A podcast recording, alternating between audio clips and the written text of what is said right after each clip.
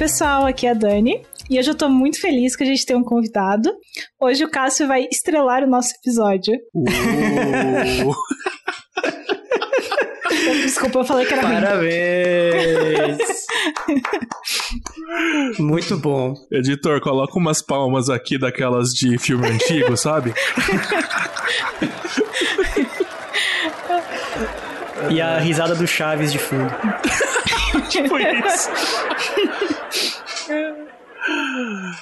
Fala pessoal, aqui é o Sato e oba, frango gostoso com molho. E aí só quem já estudou alguma coisa de estrelas vai entender a frase, mas a gente explica durante o episódio.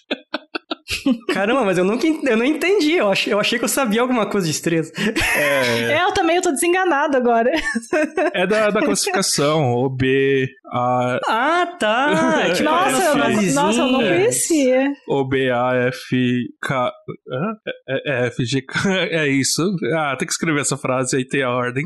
Gente, eu não sabia. Importante. Beleza. Fala galera, beleza? Aqui é o César e eu queria dizer que estrelinha quando nasce faz processo de fusão. Estrelinha quando morre é anã branca ou explosão. Quanto tempo você teve que pensar nisso antes, César? ah, um dia veio essa inspiração. Você canta essas musiquinhas pros seus alunos? Olha, tento cantar, viu? Uma vez eu fiz até uma, uma, uma paródia lá e mandei pelo WhatsApp.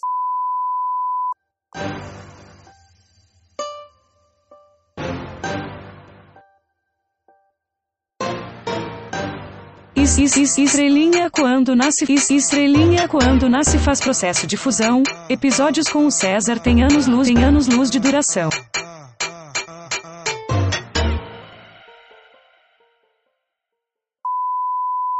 Olá, e eu sou o Cássio Barbosa, o puro suco de poeira de estrelas, mais poeira do que estrela.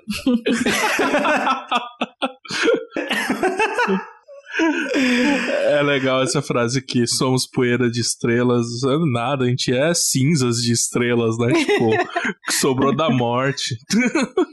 A gente Nossa, somos ressignificou tipo Fênix, isso, né? né? A frase original era Star Stuff, ou seja, é... somos qualquer é... coisa de estrelas. Coisas de estrelas. Alguém... é. Interessante. Verdade, né? Mas como se traduziria isso, né? Coisa de estrela é meio estranho, né? Bagulho ah. de estrela. Bagulho, bagulho estelar. Bagulho, bagulho estelar. Tá certo, gente. Estamos aqui para mais um Physicast e o tema dessa vez é astrofísica estelar. Vamos entender um pouco da formação, da vida das estrelas, o que são estrelas de fato. E sempre que a gente não entende muito bem do assunto, a gente chama um especialista. Dessa vez estamos aqui com Cássio Barbosa, que é professor da FEI e estudou bastante astrofísica estelar, principalmente no doutorado, né? Você fez uma tese sobre isso? Foi, foi. No doutorado eu estudei a formação de o ambiente em que as estrelas é, com mais massa do que 10 vezes a massa do Sol né, se formam. Se essas, esse tipo de estrela se forma do jeito parecido com o do Sol ou não. Ah, legal, bacana. Então, ficamos felizes de você ter aceito o nosso convite, né? Vai enriquecer bastante o nosso papo aqui que a gente sempre gosta de conversar com pessoas que são especialistas no assunto, né? Até porque a gente não sabe tudo e a gente vai, na verdade, usar esse momento aqui até para tirar umas dúvidas nossas, né? Então, é isso, gente. O papo de hoje é sobre estrelas e vamos quebrar essa simetria em 3, 2, 1.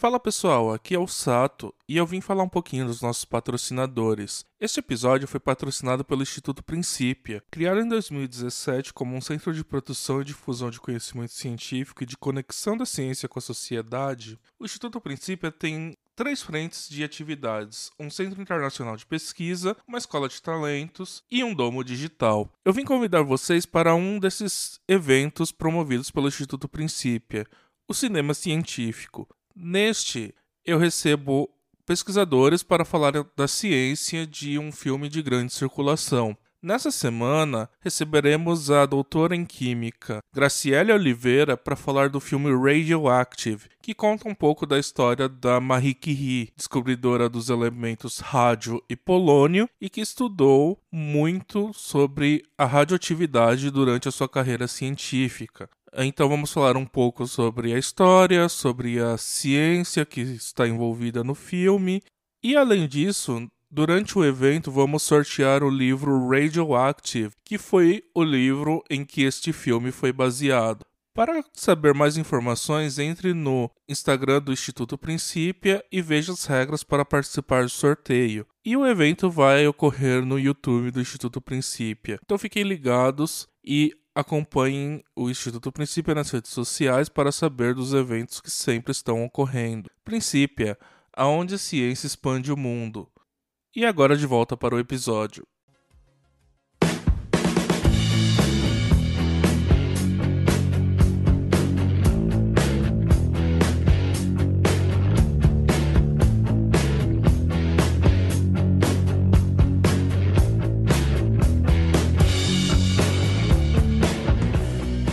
Tá certo, gente. Como que a gente começa esse papo? Ah, eu acho que a gente deveria começar definindo o que, que, é, o que é uma estrela, né? Eu, eu acho que é, é, antes de começar nisso, é o caso do Cássio se apresentar um pouquinho mais. É, é, dar mais detalhes é, no que ele estuda. Ele falou um pouquinho aí do doutorado dele. Eu acho que a gente sempre vamos apresentar melhor, né? Então, é, como vocês já sabem, sou Cássio Barbosa, Cássio Leandro, é, e eu estudo é, formação de estrelas. Essa, essa classe em particular, que tem mais de 10 vezes a, a massa do Sol, são as estrelas azuis, as estrelas quentes. E também estudo o local, né, que elas se formam. Por exemplo, no, uh, além de estudar a própria árvore, eu estudo a floresta, ou seja, as regiões onde elas se formam, que são conhecidas como regiões H2 gigantes da nossa galáxia. E com isso, com o estudo dessas regiões, além da própria estrela, é, eu e o grupo do qual eu faço parte, a gente tenta mapear os braços da nossa galáxia usando uma técnica do infravermelho. Uh, a técnica utilizada até hoje,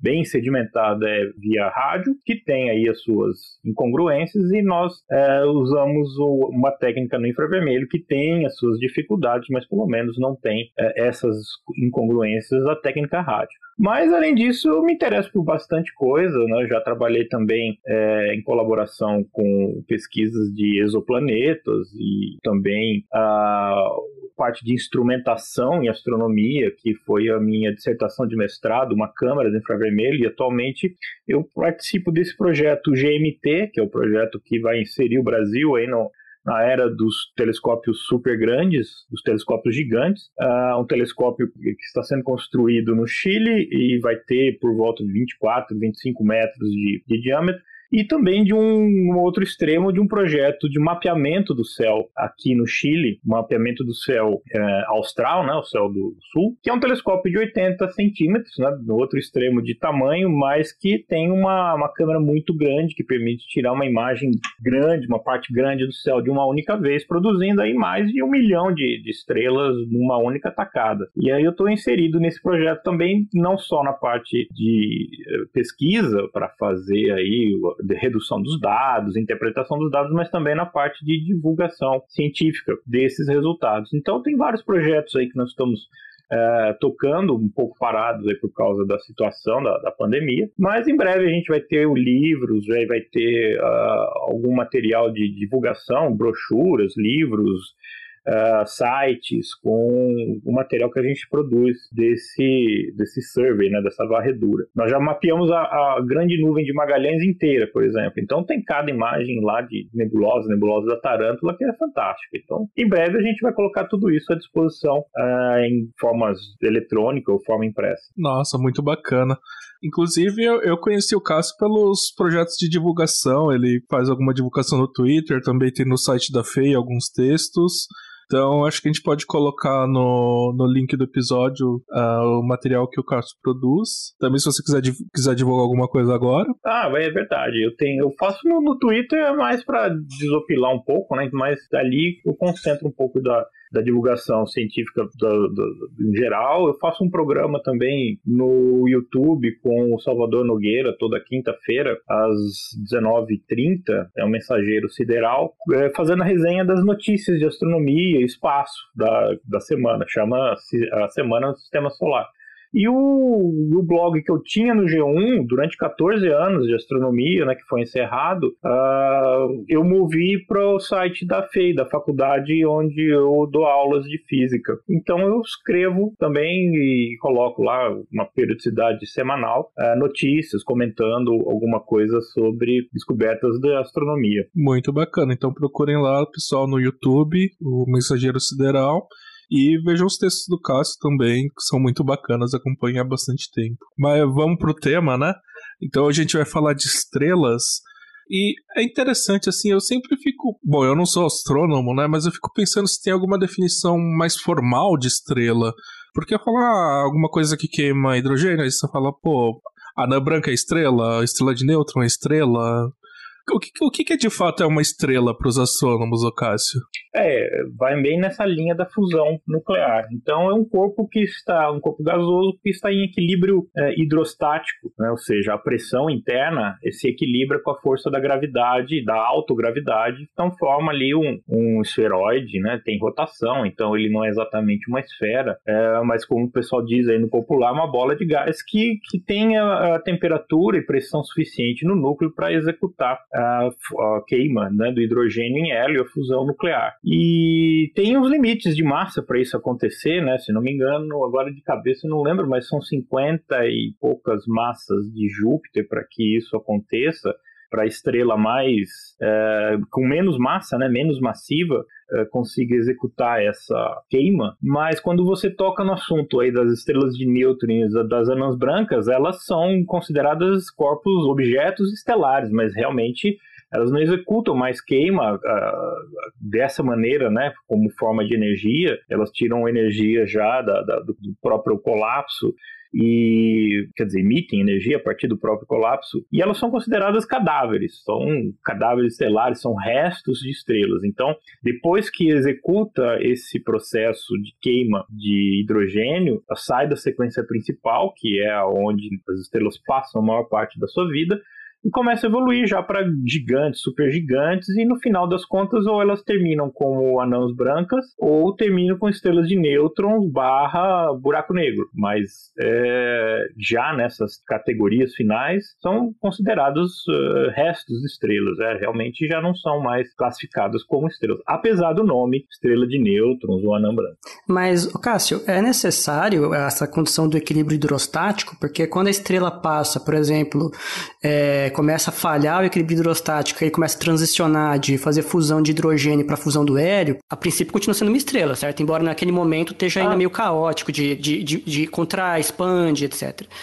Não, exato, exato. Obrigado. Eu, eu tinha pensado apenas na, na, na, parte da fusão, né? Mas é sim, é verdade. Quando aí sai da sequência principal e existe essa quebra do equilíbrio hidrostático, a estrela se ajeita e sofre uma contração, dependendo da, da massa que ela tem, né? Uh, estrelas com mais massa vão conseguir fazer isso mais facilmente. O Sol, por exemplo, tem um momento que consegue fazer um, um, uma queima do hélio muito rápida, que a gente chama de flash do hélio. E aí o que acontece é isso, realmente, ela se readapta e queima outro material, um material mais pesado. Então, nesse caso, seria uh, a fusão do hidrogênio produzindo elementos mais pesados, como o carbono, por exemplo. As estrelas com mais massa, dessas que eu estudo nascendo, aí conforme sai da sequência principal, vai acontecendo isso várias e várias vezes. Então ela fica como que uma, uma cebola com cascas. Então no centro, quando a temperatura e a pressão são absurdas, eles estão ali está queimando coisa pesada para chegar até o ferro, por exemplo. Então está queimando ali átomos de nitrogênio, né?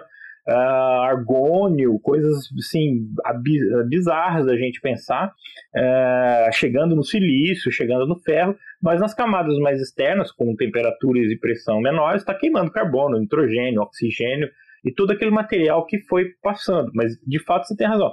Ele quebra o equilíbrio hidrostático para arrumar um outro equilíbrio que seja suficiente para queimar um material diferente do hidrogênio. Ainda que nas camadas externas esteja queimando miseravelmente, mas ainda queima um pouco do, desse material mais leve.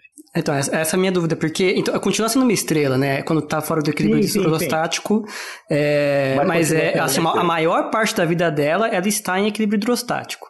Mas não, não, ela está meia... ainda em equilíbrio, ela está ainda em equilíbrio hidrostático, mesmo queimando esses, esses elementos mais pesados. Porque pensa, se você quebrar o equilíbrio, uma das duas forças vai ganhar, ou, ou a pressão interna e ela ejeta todo o material, que já é a fase final de vida, ou ela se contrai por causa da própria autogravidade. Então esse equilíbrio é mantido até os últimos momentos de vida dela. Só que tem rearranjos no, no, no meio do, do, caminho até o fim da vida que permitem com que, se ela tiver massa é, suficiente, ela consiga queimar elementos mais pesados. Uhum. Calma aí, então, então vamos voltar um pouco aqui, até para o nosso ouvinte conseguir enxergar isso direito, né? A gente está usando alguns termos que talvez não sejam tão claros, né? Então, primeiro a ideia de autogravitação, né? Uh, então, a estrela é, é um objeto tão massivo que a gravidade dela mesma tenta fazer ela comprimir, colapsar, certo?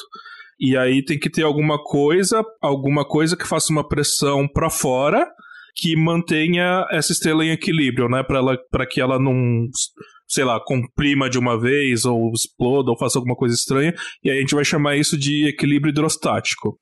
Uh, pro caso da, das estrelas ali que você falou mais básicas, né, de sequência principal, é, é queima de hidrogênio. Então a gente está fazendo fusão nuclear, que é uma, uma interação que libera muita, muita energia, e essa energia está compensando a pressão gravitacional que é para dentro. Então mantém essa, essa ideia mais simples de uma estrela, certo? É, é o famoso é, PV igual a NRT ou PVT Povotó, né? Como o pessoal tá adoram Cursinho. fazer. É, se você comprime o gás, ele esquenta, e ele esquenta, ele expande. O que acontece com a estrela é que as camadas de gás né, têm o seu próprio peso. Então, por exemplo, se você afunda na Terra, toda a Terra que está para cima de você vai fazer um peso sobre você. E é o que acontece na estrela. Então, quando a gente fala no equilíbrio hidrostático, é o termo que faz o seguinte: as camadas externas da estrela têm o seu peso, é, e vão comprimir o gás. Tudo aquilo é o gás. Aí, conforme ele comprime, ele esquenta. No que ele esquenta, ele expande. E aí fica essa briga. Durante a formação da estrela, fica esse, esse quebra. É, como é que chama? O pessoal gosta de falar muito cabo de guerra. Fica esse cabo de guerra gravitacional e de pressão até que a estrela se estabilize. E a gente tem umas estrelas variáveis, as RR e Lyra, é uma categoria de estrela variável, que são essas estrelas que ainda não atingiram o equilíbrio é, hidrostático, porque pressiona demais, esquenta demais, ela expande demais. Aí fica nesse movimento que não deixa de ser, inclusive, um movimento oscilatório, né? É, de vibracional. E aí chega num ponto em que isso chega num meio termo, num estado de equilíbrio, e onde a gente usa esse termo equilíbrio hidrostático. Então a gente, a gente pode falar que a massa é a coisa mais importante para definir estrela? Ou isso seria uma visão muito simplista? Não, exatamente. A vida da estrela é determinada pela massa. E assim, quanto mais massa, vive mais rápido. Essas estrelas que eu estava mencionando, que eu estudo, acima de 10 uhum. vezes a massa do Sol, em 3 milhões de anos ela já era. Já, a maioria Caramba. delas já explodiu. Nossa, isso é muito pouco, né? Em termos de. É muito Obviamente, astrofísica. É. Exatamente. E enquanto que a gente tem o Sol, o nosso exemplo aqui, tem uma, uma vez a massa solar, ela vai levar 10 bilhões de anos para mais 5, né? Mas ele tem um tempo de vida de 10 bilhões de anos, nós estamos na metade do tempo de vida, então daqui a 5 bilhões de anos é que ele sai da sequência principal, ou seja, ele termina a reserva de hidrogênio e começa a tentar queimar hélio. Caramba, olha essa diferença de escala, né? De milhões para bilhões aí, tem três ordens de grandeza. É, as, as gigantes, elas têm uma vida curta, mas intensa, né? Elas vivem intensamente. Eu só queria fazer um comentário que é só uma, uma né? O, quando eu era criança, é, eu escrevia gibis, né? E eu adorava, eu adorava astronomia. Eu queria ser astrônomo na época. Aí eu tinha uns livros de astronomia em casa e eu não entendia o que estava escrito lá direito. Eu só entendia duas coisas, né? Uma que o universo começou numa grande explosão e a segunda é que o Sol daqui a muito tempo ele ia ficar super grande, né? Super quente e depois ele ia ficar frio e todo mundo ia morrer congelado aqui. Aí os meus gibis começavam assim, né? É, não começava na história, começava assim, há muito tempo atrás teve uma grande explosão, né? E aí eu começava a história e quando eu ia acabar, eu pensava assim, daqui a muito tempo o sol vai ficar quente. Eu não sabia quanto era muito tempo. Aí eu, como criança, eu pensava assim, ah, acho que 400 anos é muito quente, muito tempo. aí, aí, eu, aí eu botava lá, né, 400 anos depois, aí tava lá o sol, todo mundo torrando, né? Porque, no, no meu entender, muito tempo era 400 anos. É, 400 anos é um ponto, né? Pra ah, achei específico, assim. objetos. assim. É, eu não sei, eu achava tipo, demais, assim, eu ficava até com medo, falava, nossa, isso daqui a 400, 500 anos a gente tá torrado, né? Agora eu estou mais tranquilo. É, tranquilizando nossos ouvintes. Temos outros problemas. É, mudanças climáticas vai matar a gente antes, né? Saiu é, aquele é. relatório do IPCC. Então não se preocupem. É, não se preocupem, não vai ser o sol. Pelo menos não é. desse jeito, né? Eu acho que é o caso de falar um pouquinho o que é uma reação de fusão nuclear, brevemente, e por que que a massa da estrela influencia no que, no que que é, no que que sofre fusão. Uhum. Quer, lá, quer comentar, César. Cássio? Ou, ou eu comento? Você deu a ideia, começa aí. tá. Bem, então assim, é, é, é, reações nucleares, elas envolvem o núcleo dos átomos, certo? Então, assim, quando a gente está estudando em colégio as reações químicas, as reações químicas estão relações eletrônicas dos elétrons na camada eletrônica dos átomos, a camada mais externa, entre eles, né? A reação nuclear envolve os núcleos, os prótons e nêutrons lá nos núcleos. E tem dois tipos principais de reações nucleares. Ou você quebra o núcleo em mais de um, esse é chamado fissão nuclear, ou você faz o contrário, você junta dois elementos de núcleo e você forma um núcleo maior, de maneira bem simplificada, né? um, um núcleo mais pesado, né? seria melhor mais dizer. Essa é a fusão nuclear. Então, reações de fissão nuclear é o que nós fazemos nos nossos reatores nucleares na Terra, né? E elas, acontecem com, geralmente com materiais de massa atômica muito elevada, né? Materiais radioativos, né? Urânio, plutônio, etc. Agora, a fusão, ela só libera energia, né? Mais energia do que você usou para fazer a fusão, é com materiais de materiais leves, né? Baixa massa atômica. E a mais comum uh, no universo é a reação de fusão do hidrogênio no hélio. Então, tem algumas maneiras de você fazer, de você pegar mais de um, de um átomo, de núcleo de átomo de hidrogênio e formar um núcleo de hélio ao fim. E só que essas reações de fusão, do hidrogênio no hélio, do hélio no lítio, etc., elas dependem da temperatura. Então elas não acontecem a temperatura ambiente. No caso do Sol, então, para o Sol, para acontecer, virar uma estrela, como o Cássio falou, tem que ter uma massa mínima. Nessa massa mínima, a massa é tão grande que ela comprime o gás a tal ponto que a temperatura cresce a não sei quantos milhões de Kelvin e você executa fusão nuclear do hidrogênio no hélio. Se a estrela for mais massiva ainda, ela consegue fazer uma compressão ainda mais intensa, esquenta ainda mais esse plasma e faz fusões nucleares de materiais mais pesados. Do, do carbono e por aí vai, até chegar no ferro. É, eu tenho uma dúvida né, nessa explicação. Hum. É, como começa a vida de uma estrela? Da, como ela surge? Como que você junta esse, essa grande quantidade de massa em um espaço relativamente pequeno para você dar pressão e temperatura suficiente para começar as reações de fusão? Como que isso surge? É, eu acho que não só uma dúvida que eu também tenho é que tipo de condição é necessário para que isso aconteça também. Uh, bom, como que uma estrela surge? Ela, ela surge a partir da contração é, de uma nuvem de gás. Então, quando a gente vê essas fotos aí da Via Láctea, né, quando no céu, tem muita gente que faz isso em casa, tem uns celulares bons agora que fazem isso, a gente vê algumas manchas escuras lá no centro da Via Láctea, é, nas bordas né, do, do, do, disco da Via Láctea, e até tende a, a pensar que ali está faltando estrela. Mas na verdade não tem, não está faltando estrela tem uma nuvem, ali tem nuvens de, de gás frio com poeira é, estelar e aquilo está bloqueando a luz das estrelas que estão por trás. Então, é, são nuvens frias, nuvens moleculares, que nós chamamos em astrofísica, que tem todo esse reservatório de gás que pode se tornar uma estrela. Então, a partir de uma perturbação de fora, ou seja, uh, alguma coisa que tire essa nuvem do seu equilíbrio, que se deixar ela tá lá, uma nuvem vizinha, ok, beleza, mas acontece de ter uma explosão de supernova e ela gera uma onda de choque. Essa onda de choque passa varrendo o meio, né, entre as estrelas, e pode ser uma supernova do outro lado da galáxia, porque a supernova libera uma energia muito grande. Essa onda de choque passa e tira essa nuvem do equilíbrio. Então ela se fragmenta e esses fragmentos começam a condensar. É, são pontos onde assim a densidade é baixíssima, mas são pontos onde tem um pouco a densidade é um pouquinho maior do que a média. Só aquilo já te dá uma gravidade um pouquinho maior do que a média e é um ponto de, de crescimento. Então ali começa a colapsar esses processos são lentos, lentos, lentos, e também depende da, da massa desse, dessa densidade a mais, né, desse núcleo, é, desse fragmento que vai é, colapsar. Uh, quem tem mais vai se colapsar mais rápido. Essas estrelas aí azuis, quentes, chega a levar 500 mil anos para formar uma estrela com 50 massas solares.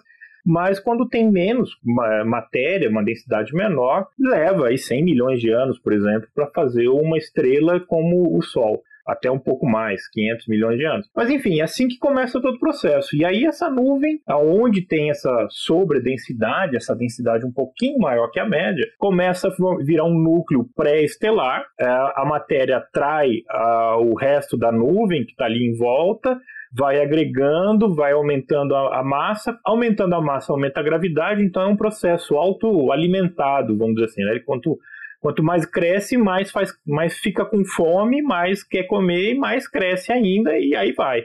Até que esgota, né? Tem um limite. Essa matéria toda se condensa, aí tem um processo que forma um disco em volta da estrela, porque esse é o processo mais rápido, né? De, por causa do momento angular, conservação da rotação e tudo a matéria vai para um disco e cai na estrela. E aí, sim, essa estrela vai esquentando por causa da pressão que vai aumentando até chegar um ponto em que realmente atinge uma condição de temperatura e pressão adequada para que essas reações nucleares aconteçam passa por momentos, por exemplo, em que há reação uh, do, do deutério. Deutério é o, um isótopo né, do hidrogênio que tem um próton e um nêutron no núcleo. E ele tem uma, uma energia de ligação um pouco mais baixa, então é mais fácil de você uh, fazer fusão usando o deutério. Então, uma etapa anterior da fusão nuclear só com o hidrogênio, que é um próton só como núcleo, acontece essa fusão do deutério. Também acontece uma etapa de fusão do lítio, mas isso é, é, é muito breve, né? É usado inclusive como marcador de é, idade, porque ele tem uma idade, uma temperatura baixa, então as, a estrela que chega nesse nível ou não passa desse nível, ela é uma estrela muito nova que provavelmente Uh, se não tiver mais acreção de massa, vai parar por ali e vai virar uma anã marrom. Né? Então, conseguindo passar pela fase do lítio, a fase do deutério, agregando matéria, atinge a temperatura necessária para a queima do hidrogênio. Aí a estrela se forma. Ah, então, Cássio, é uma, é uma coisa que eu não sabia. Então, a temperatura para fazer a fusão do lítio é menor do que o do hidrogênio. Então, no, na, na, sequência lá do, do hidrogênio é, faz fusão do hélio, do hélio faz fusão do lítio. Na verdade, o lítio já tinha morrido antes, certo? Ah, já tinha morrido antes. Todo tinha... lítio que ele vai eventualmente formar nessas fusões vai ser imediatamente fundido tam também, né? É, é o que o pessoal fala de depleção do lítio. Olha que interessante. Que bacana, assim, mas eu, eu tô com uma pulga aqui, eu, eu acho que eu vou dar uma de aluno chato agora. é que, assim, uh, você falou que para tirar o equilíbrio dessa nuvem de poeira, uh, o que aconteceu foi uma supernova, mas supernova é uma estrela explodindo, né? Mas como, como que vão formar as primeiras estrelas? Então não tem supernova, né? Pra uh, começar esse ciclo. Sim, é, as primeiras estrelas, você está reportando lá para quantos? 4 bilhões. Ah, o número agora sumiu, mas é logo depois do Big Bang, quando o universo ele era formado só de hidrogênio e uma pitada de hélio, que foi o que veio do, do Big Bang. Naquela etapa ainda, o universo tinha as suas sobredensidades, né, que são essas densidades acima da média. E a partir daí, dessas sobredensidades, uh, foi gerado então uma, um ponto de nucleação em que a matéria acabou se agregando. Essas sobredensidades são coisas que a gente a gente não, né? Os cosmólogos tratam também para a criação das primeiras galáxias, né? Se não houvesse realmente esse tipo de flutuação na densidade, o universo seria um grande mar de hidrogênio, uma densidade baixíssima, né? E são essas flutuações que aparecem na radiação cósmica de fundo, quando a gente pega lá os dados dos satélites, é, excluindo os movimentos da galáxia, os movimentos, a gente vê lugares que são mais quentes do que outros que são mais frios, e esses mais quentes, mais frios, determinam pontos onde tem mais uh, uma densidade ligeiramente acima da média de matéria, que onde foram os pontos de nucleação de galáxias. É, a mesma coisa a gente vê aí para a gente pensa, né? Claro, tudo isso a gente não enxergou e não confirmou ainda, mas a gente pensa que seja o mesmo processo que levou a formação das primeiras galáxias, das estrelas. E essas estrelas, como elas eram, elas eram estrelas de hidrogênio puro, elas poderiam chegar até mais de mil vezes a massa do, do Sol. Então, estrelas com uma temperatura altíssima, uh, puras só de hidrogênio e com uma vida provavelmente muito mais curta do que essas que a gente estuda agora, que leva no máximo 3, 5 milhões de anos para explodir. Ah, por que, que o fato de ser hidrogênio puro levaria a ser muito mais massiva? Ah, isso aí tem um, um, problema, quer dizer, um problema não, uma questão que envolve o que a gente chama de uh, enriquecimento da, da, da, abundância química das estrelas. Quando as estrelas vão se formando a partir de material já reprocessado, ou seja, essas estrelas explodem, que nem a supernova, é, joga o material para fora, esse material já vem rico em hidrogênio, perdão, em hélio, né, porque foi é, formado na estrela, joga carbono das estrelas mais massivas, né, nitrogênio, então, com a, a, essa mudança da, da abundância de outros elementos químicos, a, a temperatura das estrelas para executar a função, quer dizer, ela precisa atingir uma temperatura que não é tão alta, porque tem outros elementos combinando e outros elementos fazendo catálise. Né? E aí, com isso, por exemplo, na, na, na reação tem uma reação do, do hidrogênio para se transformar em hélio, que a gente chama de ciclo CNO, e usa o,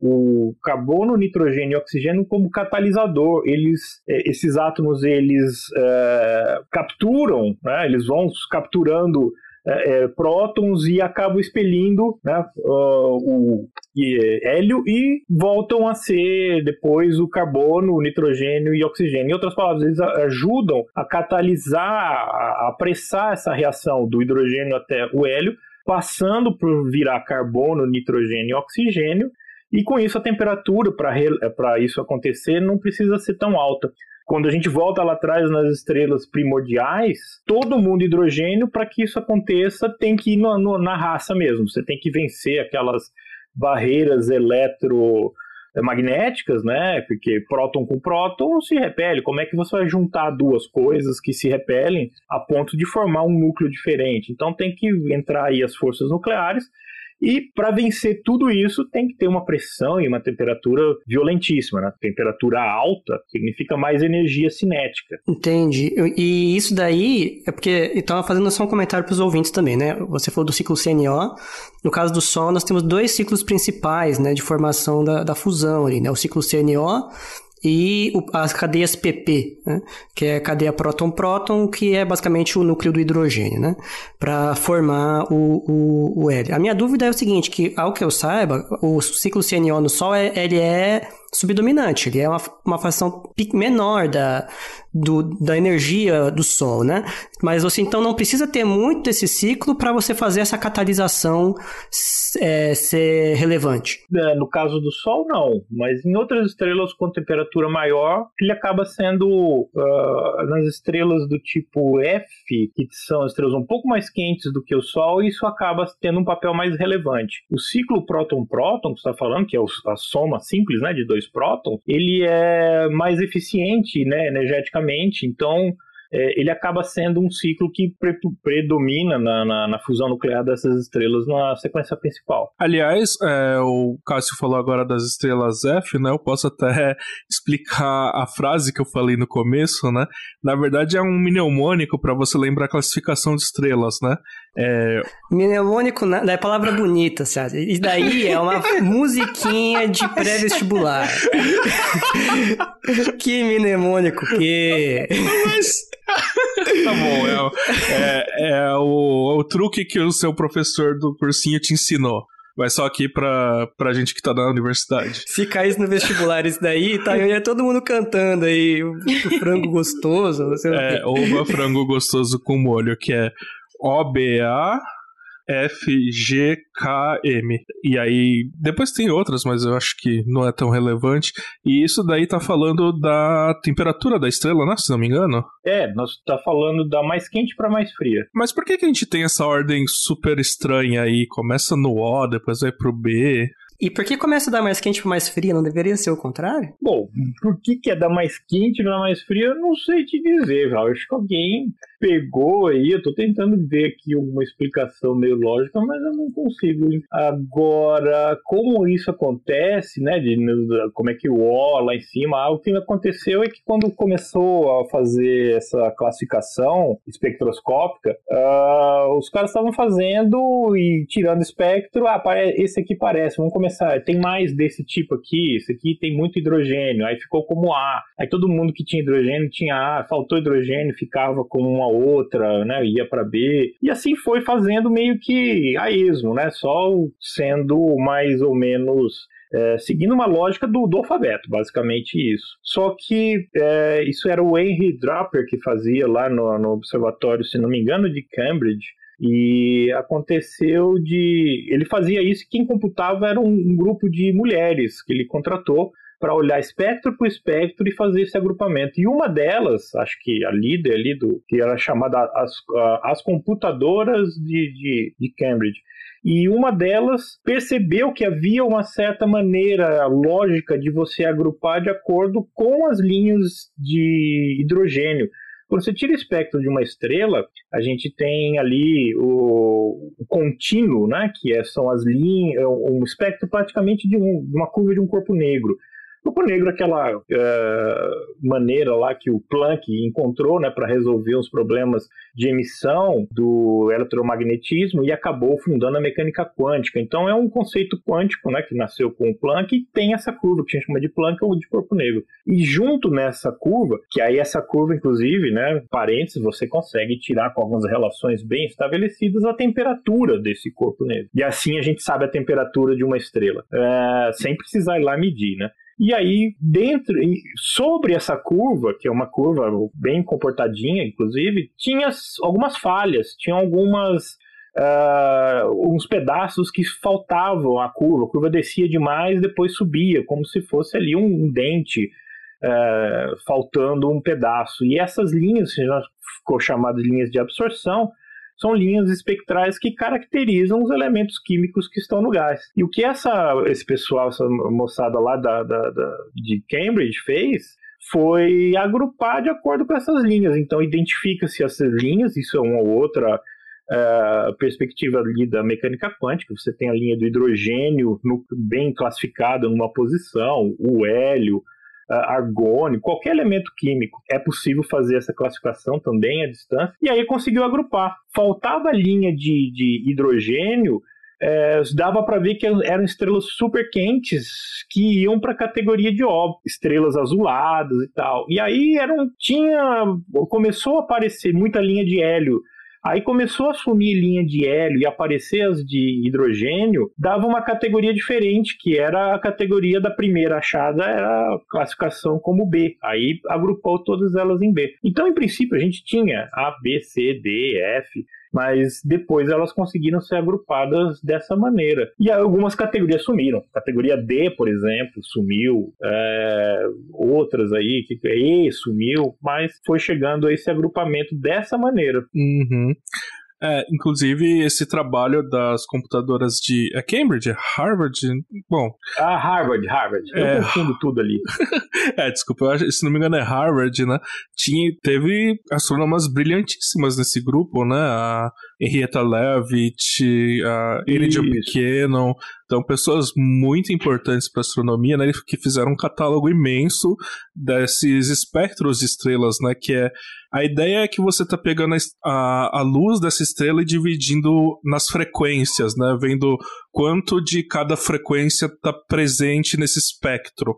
E aí você consegue analisar ali, por exemplo, como o Cássio falou, a, a temperatura na superfície da estrela. Ou está faltando uma linha ali, então aquela, aquele comprimento de onda específico foi absorvido por um átomo. Então a gente sabe que lá tem, sei lá, hidrogênio. Então, isso daí foi fundamental para a gente entender melhor as estrelas, né? Então, tinha essa classificação antiga, que era na ordem do alfabeto, e a classificação que fez sentido derivou dessa, mas aí ficou essa ordem estranha, o ABA, FGKM. e, bom, só para colocar uma perspectiva, o nosso Sol é uma estrela G, né? É, exato. É, dentro de, de O para B tem subclasses, né? Então nós temos O3, O4, O5, O6, até chegar a O9, aí vira B0. E aí você vai descendo. Então o Sol, ela é uma G2 uh, ah, do, da sequência principal. Então quando a gente vê a classificação do Sol, sempre tem G2 e um V, né? Esse V, na verdade, é o 5 em numeral romano, que é o a designação de estrela da sequência principal.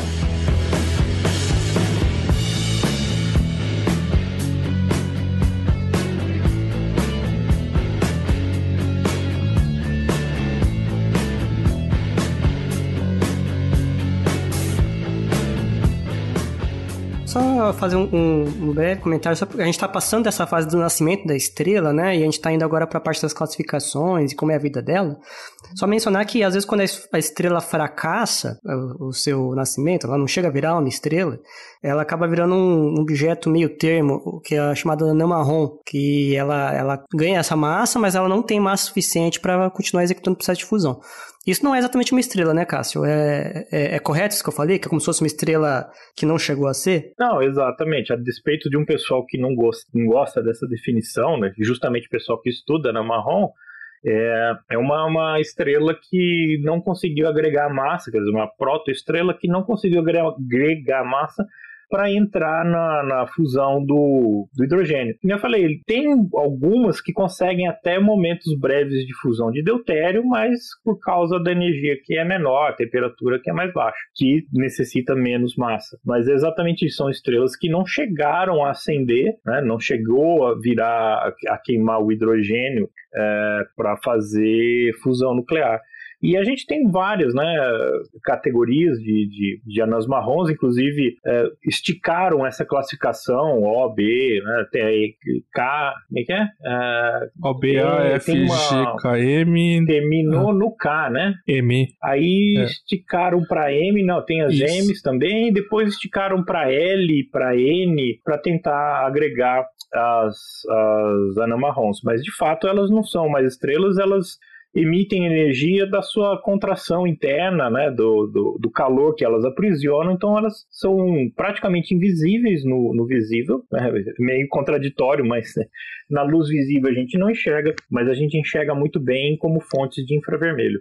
Ah, que legal. E só uma curiosidade, a massa, para isso acontecer, a massa que, a partir da qual eles não, uma anã marrom não consegue mais, o que você chega numa anã marrom, né, que ela não vai mais conseguir fazer reações de cadeia PP, é 0,08 massas solares. Isso, isso. Também, de, também depende daquela história da abundância química, né, que eu falei para vocês. Às vezes você consegue até com 0,5 ou 6, mas assim, é casos bem extremos. O, o, o certo mesmo é exatamente isso, 0,8. Quer dizer, o certo, o mais comum é 0,8. Mas a, a diferença, então, é que eles emitem infravermelho ao contrário de um planeta, por exemplo, um planeta gigante como Júpiter não é uma anã marrom. É, o que diferencia um planeta gasoso de uma anã marrom? A, a massa. De novo, voltamos à questão da massa. Só, mas, você... mas é tipo, é arbitrário? É, é, é que a anã marrom está emitindo infravermelho? O que, que é o critério de, de diferenciação? Que a, o, o que essa diferença de massa está gerando para falar que não é um planeta muito grande, por exemplo?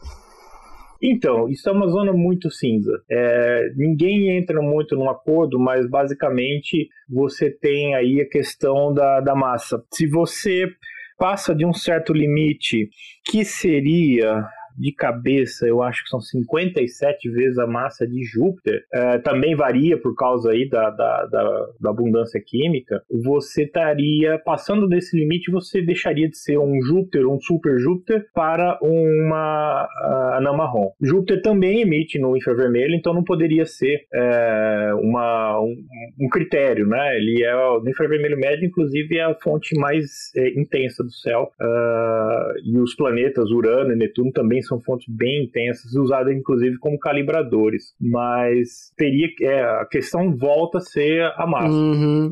É, ah, na definição que eu tô olhando aqui, a, as anãs marrons, marrons, ela fica entre 0.01 e 0.08 massas solares. Parece uma definição uh, um tanto arbitrária para diferenciar do que seria um planeta. Assim. Se você pegasse uma anã marrom girando em torno de uma estrela, então ela não seria considerada um planeta em órbita, e sim uma anã marrom em órbita, que é um, um objeto diferente. É, eu só fico nessa curiosidade, que é, salvo pela massa, eu não vejo nada assim, que chame a atenção em relação ao planeta, né? Ela não emite luz própria, não realiza fusão, tá, enfim, esférico. Aí fica, fiquei nessa, sempre fiquei nessa dúvida. Mas tá bom, então. Então é uma definição. Você tem toda a razão nessa dúvida. E é, como eu falei, uma zona bem cinza, porque acontece já, já aconteceu da gente encontrar uh, uma, um corpo né, que está nessa zona cinza, não dá para dizer se é planeta ou não, e está orbitando uma outra estrela. Então, é, é, é, um planeta, né? É um super Júpiter, um Júpiter quente, ou é uma anã marrom? Ah, não sabe, tá ali numa limite. Bom, a gente tem as incertezas na medida, não permitem a gente concluir com precisão a massa, então diz que é um exoplaneta. É, só abrir um parênteses aqui, quando o César começou a falar de anãs marrons, ele falou: ah, o que, que acontece quando uma estrela fracassa? Aí na minha cabeça é, vai morar no porão da mãe, né? Aquele cara que, que gravou uma fita com as melhores músicas dele e não emplacou. Eu só quero deixar claro que Physicast não tem absolutamente nada contra quem mora no porão da mãe. Não, isso é, isso é coisa do Sato. Eu, louco, eu moro com os meus pais, amigo. Mas eu, eu não sou cantor, né? Eu não tenho ainda a minha fita de grandes sucessos. Vai que é isso que tá faltando, né? pra minha vida, pra eu virar uma estrela. É que as Anã Marrons não, não lançaram um espectro de sucesso, né? e aí Todas as faixas. A nossa divagação de sempre. Mas, mas, em compensação, então, as, as anãs marrons, elas vivem muito mais, né? Pra ter uma massa pequena. É, elas são, são autogravitantes, elas não vão queimar o material, elas vão ficar aí boiando. Né? Não, acho, que, acho que aqui não planeta, né? No... É, basicamente isso. Então, a menos que algo de ruim aconteça com elas, elas ficam lá. é, o universo é doido para conseguir coisas ruins, então. Pode ter uma, uma estrela em engolir esse cara. É, por exemplo, foi isso que eu pensei. Uhum. Então, um buraco negro por ali. É, uma explosão tá dando... supernova ali meio é, perto. Tá de boa, o universo não é tão pacífico assim, não. Legal, super bacana. Aliás, é um termo que vocês estão usando bastante, e até acho que eu falei algumas vezes, é estrela de sequência principal. O, que, que significa isso? O, o, a sequência principal é uma. Dois, dois astrônomos, o Hertzsprung e o Russell, eles começaram a pegar a essa classificação de estrelas uh, e fizeram um gráfico de temperatura no eixo X e luminosidade das estrelas no eixo Y. Eles, quando eles inverteram o eixo X, quando, eles, quando você inverteram como? Em vez de ser 1000, 2000, 3000, você coloca 4000, 3000, 2000 e 1000, aparece um caminho que vai mais ou menos do canto inferior direito até o canto superior esquerdo, fazendo uma diagonal, uma curvinha ali no meio onde a grande maioria das estrelas pesquisadas caíram. Então, ela vai ali para a temperatura é, combinado com a luminosidade, fazendo essa trajetória, e em termos estatísticos era onde aparecia o maior número de estrelas. E algumas desviavam mais para a direita, mas eram muito menos. Aglomerava em de determinados pontos e depois cruzava de novo, indo para a esquerda, né? E sumiu. A, aparecia um outro, uma nuvenzinha mais por baixo, mais ou menos no canto esquerdo inferior. Quando foi olhar quem eram essas estrelas, essas que caíam nessa trilha eram todas estrelas que tinham ali a queima do estável do hidrogênio. eram as, as estrelas que realmente estavam ainda no, na sua fase de queima de hidrogênio, não tinham evoluído a ponto de queimar, por exemplo, o hélio. Essas estavam mais afastadas à direita, que eu mencionei. E ali você encontra as gigantes e as supergigantes, e essa nuvenzinha que eu falei mais abaixo, por último, era onde apareciam as anãs brancas. Então esse diagrama ficou muito conhecido como o diagrama HR do Hertzsprung e Russell, justamente porque definiu esse caminhozinho como sendo o caminho das estrelas ou a posição das estrelas neste é, gráfico de temperatura e luminosidade, temperatura e brilho, como sendo o ponto onde as estrelas aparecem na maior parte da sua existência. Ou seja, enquanto tem a queima de hidrogênio, ela está na sequência principal. Escapou da curva de escapou escapou da queima de hidrogênio, começou o hélio, ela cai um pouquinho para a direita e aí segue uma trajetória evolutiva que, de novo, vai depender da sua massa. Hum, muito bacana. E aí dá, ele é quase uma diagonal, né, nesse diagrama HR, né? E aí ele fala que dessas sequências, dessas estrelas de sequência principal, é, quanto mais uh, fria ela é, menor a luminosidade, é isso? Isso, tem uma relação, também vai com a massa, tudo, mas Uh, basicamente é isso. Então elas saem do, do, desse canto aqui da direita, vão subindo, quando chegam lá no topo, à esquerda, no alto, elas são bem quentes e são bem luminosas. E aí essa luminosidade tem a com o que a gente estava falando de, da pressão que é exercida ali que favorece as reações de fusão nuclear, né? Exato. Então você tem uma estrela mais massiva ali, ela vai exercer uma pressão maior, com isso aumenta a temperatura, e a gente tem mais reações de, de fusão que vão no final liberar uma luminosidade maior. Então é mais ou menos esse o esquema simplificado, né? Ah, então é interessante você perceber que né, tem o fato de ter já uma relação entre temperatura e, e, e luminosidade é até um tanto quanto surpreendente, né? Você consegue pegar ali e você saber, às vezes, que é uma estrela que está na, na, sequência principal e você consegue determinar a luminosidade dela por mensuração, você já, também já conseguiria determinar a temperatura, né? Embora eu acho que tem outros métodos de determinar a temperatura que é pelo próprio espectro do, da estrela, né, né Cássio? Que... É, exatamente. Isso é o método de corpo negro. Seguro é, e só lembrando o seguinte, essa temperatura na, do que a gente fala da, da superfície da estrela. Na verdade, não tem muita superfície, né, porque é gasoso, mas é da parte que a gente começa a enxergar a estrela. E o nome técnico é fotosfera, justamente porque é ali que escapa a, a luz, né? Antes disso, a luz é é, absorvida e reemitida, né, desde o núcleo onde ele é gerado até escapar da estrela, que é, forma uma, uma espécie de uma superfície, mesmo que seja uma superfície só matemática, né, mas é onde permite a gente é, enxergar a luz que escapou da estrela. E aí então a temperatura que a gente mede é a temperatura superficial. Quando fala o Sol tem é, 5.700 graus é a temperatura que a gente conseguiu medir nessa superfície. Lá embaixo, no núcleo, aí chega a 14 milhões de graus, porque é a temperatura necessária para fazer a fusão. É até interessante, né? É uma curiosidade que os fótons que são emitidos ali no, no núcleo demoram milhões de anos, né, para sair do Sol. Vai ter vários espalhamentos, absorção e re, reemissão, né? Então a gente perde as informações da, do núcleo, né? E se a gente quer estudar o núcleo, normalmente olha para os neutrinos, que os neutrinos não vão interagir tanto ali chegam diretamente para a gente. Então uma das maneiras de estudar o núcleo do Sol, por exemplo, é olhar os neutrinos que eles emitem nessas reações de fusão. É, perfeitamente. O, se não me engano, chega. O fóton leva um bilhão de anos para escapar lá do núcleo até a fotosfera. E aí, para chegar aqui, leva mais oito minutos. Então, o fóton que a gente está enxergando, ele tem, ele tem um bilhão de anos mais oito minutos. Caramba, eu jurava que era um milhão.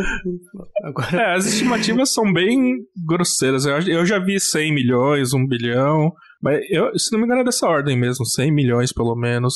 E o neutrino demora 8 minutos. Inclusive, recentemente a gente conseguiu detectar neutrinos do ciclo CNO, que a gente estava falando há pouco, né? E por o caso do Sol, é um ciclo bem subdominante, mas a gente conseguiu mesmo assim detectar os neutrinos que dão uma uh, observação direta de que a gente está entendendo bem o que está acontecendo dentro dessa estrela, né? Que o ciclo senial existe e é como a gente espera. É, eu só. Eu, acho que é um, é um comentário, talvez, um pouco repetido até do que o Cássio falou, mas eu, eu queria chamar a atenção porque eu acho muito bonito isso. É, eu, pelo menos, quando vi a primeira vez, eu, eu fiquei muito encantado. Que é essa questão, né, de você ter uma relação na prática, botando em bom português, né, entre a cor que a estrela emite e a temperatura dela. Tal como você pode ver o mesmo efeito no, no seu fogão. O seu fogão, quando você liga ele, você tem a chama, né? E a chama mais próxima ali da base, ela tá mais pro branco, azulado e depois ela vai ficando vermelha, alaranjada, etc. Porque a, a, temperatura vai diminuindo e o pico de emissão, a cor principal de emissão, ela está relacionada com a temperatura. Então, no caso do Sol, a temperatura que ele está, né, o pico de emissão dele, está aí perto dessa região aí do, do amarelo, né? É um pouco e... mais pro verde, né? Tem problemas é um na pouco mais pro verde. espalhamento na atmosfera, né? Não, tem isso, né? O, o pico está no verde, né? E tem o espalhamento e tal. Mas é interessante saber de que a, a, a cor da estrela diz muito a respeito dela, em particular da temperatura. Mas César, com coisas... tem estrela verde? Hum. Não, mas essa pergunta daí... Essa pergunta daí, eu já, eu já, já me fizeram ela e eu deixo pro Cássio. Passou a bola. Passou a bola, joga, assim? Joga a bucha, joga, passei a bola, sem medo. Eu vou descer para comprar pamonha e já volto. É, não, mas é, basicamente, assim, a gente não vai encontrar. Você pode procurar bastante estrelas verdes, mas você não vai achar, porque o que que acontece? Uh, a gente tá vendo a cor baseada no que o, a gente chamou de espectro de corpo negro, né? Conforme a temperatura aumenta, essa curva vai se modificando, o pico muda de lugar, mas também a distribuição inteira. Quando você vai indo mais próximo do verde, na verdade você pega boa parte do espectro visível.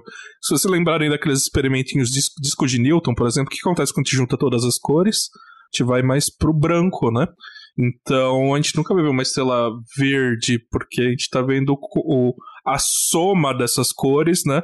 Que pra gente é branco. É, e o Sol, se a gente vê o Sol do espaço, o Sol pareceria branco pra gente, né?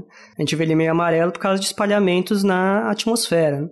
Mas, mas é, eu só chamo a atenção porque quando eu soube disso, e que é o mesmo fenômeno que explica, sabe? O corpo humano também é, emite é, aproximadamente um corpo negro na faixa do infravermelho, né? É, e ele, a gente não emite o visível, mas nós emitimos em outras frequências. Então, qualquer corpo que tenha temperatura tem uma, uma, uma faixa é, de emissão, um espectro, e o que se aplica a coisas do nosso dia a dia se aplica a estrelas e também se aplica para coisas que não são visíveis, né? Que estão em faixas invisíveis. Então, vai ter objetos no, no, no universo que emitem em raio-x, que emitem em rádio, que emitem, enfim. Então é. Eu achei muito bonito quando vi isso, junto com o que foi falado um pouquinho de como a gente sabe do que é feito o sol, né? Ninguém foi lá, botou uma colherzinha, né? Trouxe pra terra e, e analisou, né? Botou um termômetrozão Daí, no sol. Hum, hum, é, exato. A gente pega essas coisas também pelo espectro da luz. Então a luz, é, ela, ela tem muita informação, né? Porque ela passa Aliás, da natureza do corpo celeste. Um comentário interessante, né? Nessas épocas de coronavírus, pandemia, tem muitos lugares que estão usando aquele termômetro de infravermelho para medir a temperatura. E surgiram umas fake news que aquilo lá emite infravermelho, então vai causar, sei lá, qualquer mal pra pessoa. Gente, aquilo não tá emitindo nada. Ele tá emitindo, ele tá medindo o infravermelho que você emite e inferindo a temperatura. E assim, não tem perigo nenhum. Você pode medir na testa. Uh, aliás, ele foi projetado para medir na testa, então não é tão bom medir no braço. Mas mesmo na testa, pelo que eu vi, não é um, uma medida muito eficiente para controlar quem tem corona ou não, né? Tipo, a correlação é muito baixa. Mas de qualquer jeito, gente, mede na testa, não tem problema nenhum. É só testa que tá emitindo vermelho. Ninguém Sim. vai. E, e, usem máscara e se vacinem. Isso, por favor, ah, se vacinem. Até, até o sol, se pudesse, estaria usando máscara. Comentário totalmente sem sentido. Aleatório, né? É, é aqueles desenhos do Teletubbies, sabe? Que é um rostinho no, no, sol, aí coloca uma máscara, assim, tipo. Mas, é, bom, enfim. bom, então a gente já falou sobre a sequência principal. E agora acho que a gente poderia falar um pouco sobre como é que acontece a evolução da vida de uma estrela baseada na massa dela, né? Se ela tem uma massa um pouco mais baixa, o que, que vai acontecer com ela? Se ela tem uma massa mais alta. Hum, legal. É, a gente já falou um pouquinho das que não conseguem virar estrela de maneira alguma, né? Que são essas protoestrelas, essas anãs marrons. Aí sobe um pouco aí, quanto que é o limiar mínimo pra gente ter uma estrela? Ponto 8. Ponto 8? É 0.8. Ok. É 0.08. Nossa, então o Sol passou ali na, na risquinha. Não, não, mas é 0.8 ou 0.08? Z- Tem mais. É 0.08. Ah, ok, 0.08. ok. Então, não, passou. Ele, passou tranquilo. Tô tranquilo. Tinha algo É, errado nisso. Ótimo. Então, beleza. A gente tem mais que 0.08 massas solares e a gente vai gerar uma estrela. Legal. Ah, essa estrela, no começo, como a gente falou, ela vai estar queimando basicamente hidrogênio. E aí, beleza, ela vai queimando hidrogênio. Ah, se ela tem uma massa baixa, como a gente falou, a, a pressão sobre o núcleo dessa estrela é baixo. Então ela queima hidrogênio de maneira devagar. E essas estrelas de, de massas baixas costumam durar muito tempo, né? É, vocês têm alguma ideia de ordem de grandeza? Me foge os números. Bem, se o Sol são 10 bilhões, é, eu suspeito que ela deve durar centenas de bilhões. Alguma De coisa assim. bilhões, é. Uhum. É, algo na ordem de bilhões de anos aí. Então é muita coisa, assim. Os- As que a gente vê são baby, praticamente, né? Considerando que o universo tem 13,8 bilhões de anos. Ah, beleza, e, e aí ela vai queimando, queimando, queimando, e vai chegar num ponto que ela não vai ter mais hidrogênio pra queimar. E aí o que, que acontece? Me ajuda, César. Eu? É. Vai, você não, não mandou aí as gigantes vermelhas e não sei o que lá? Manda aí. Então, bem, então vamos lá, né? O Cássio, por favor, me corrija, tá? É, então, chegando perto do. Quando passa muito tempo, o combustível começa a acabar, né? Ele começa a produzir, converter hidrogênio em hélio. Então você começa a ter cada vez mais hidrogênio, cada vez menos, cada vez ma- mais hélio e cada vez menos hidrogênio. É, então a reação, é como se tivesse menos combustível, a reação se torna menos intensa, a reação nuclear. Tendo menos, menos reação, você a pressão interna diminui e essa pressão interna não é capaz de vencer a gravidade. Então o equilíbrio hidrostático ele começa a quebrar. A gravidade da estrela começa a comprimir essa estrela cada vez mais e, e a estrela não consegue se manter estável. O- quando, quando isso começa a acontecer, em que a pressão interna meio que falha, né, não consegue con- vencer o, o- a, a pressão externa, ela comprime até um ponto em que existe pressão, né, existe temperatura interna para executar uma nova reação de fusão do hélio que está lá. Aquele hélio não está sendo sofrendo fu- fusão, porque a fusão do hélio ocorre uma temperatura bem maior que a temperatura da fusão do hidrogênio.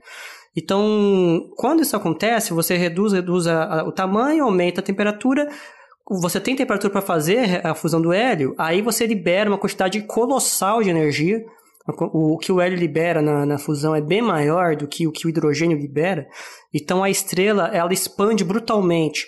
Então ela sai do tamanho que ela estava ali e ela aumenta gigantescamente. Então ela vira literalmente lá uma gigante, gigante vermelha.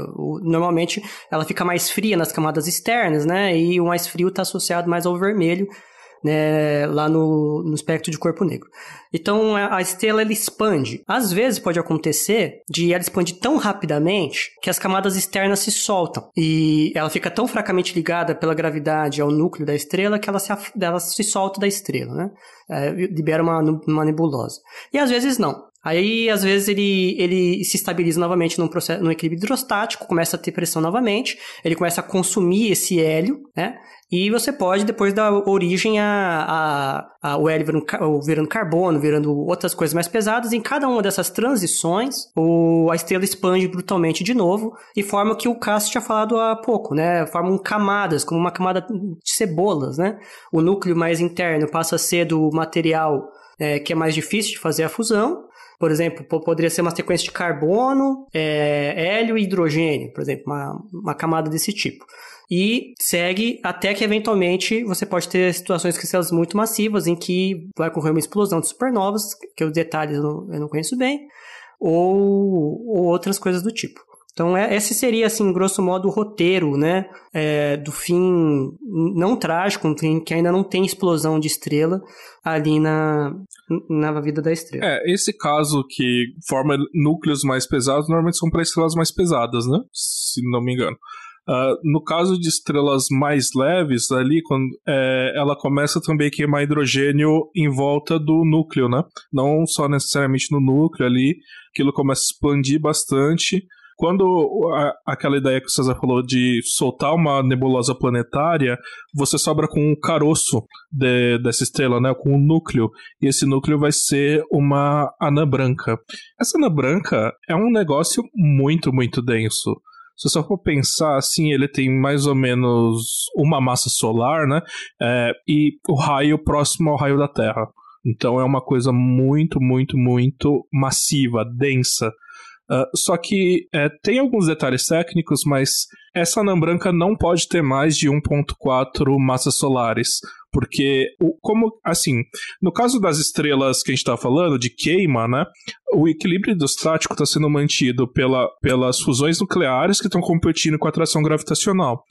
No caso desse caroço, não tem mais fusão aí. O que está segurando ah, o equilíbrio hidrostático é um efeito quântico que a gente chama de princípio de exclusão de Pauli. O que acontece? Quando você tenta colocar duas partículas, por exemplo, dois elétrons, uh, no mesmo espaço, surge uma pressão tentando separar eles, porque quântica não gosta que você coloque dois corpos no mesmo lugar com a mesma energia, os, número, os mesmos números quânticos. Para quem estudou quântica, é o problema de você tentar ter dois fermions com os mesmos números quânticos. E aí, essa pressão vai competir com a pressão é, gravitacional. Só que caso a, a massa for maior que 1.4, isso perde. Então a gente só consegue formar até 1.4. Essa anã branca pode também, por exemplo, acretar a matéria. O que eu quero dizer com acretar é absorver a matéria. Por exemplo, se ela tiver uma, um, é uma, uma estrela companheira ali que está jogando matéria nela, ela vai absorvendo.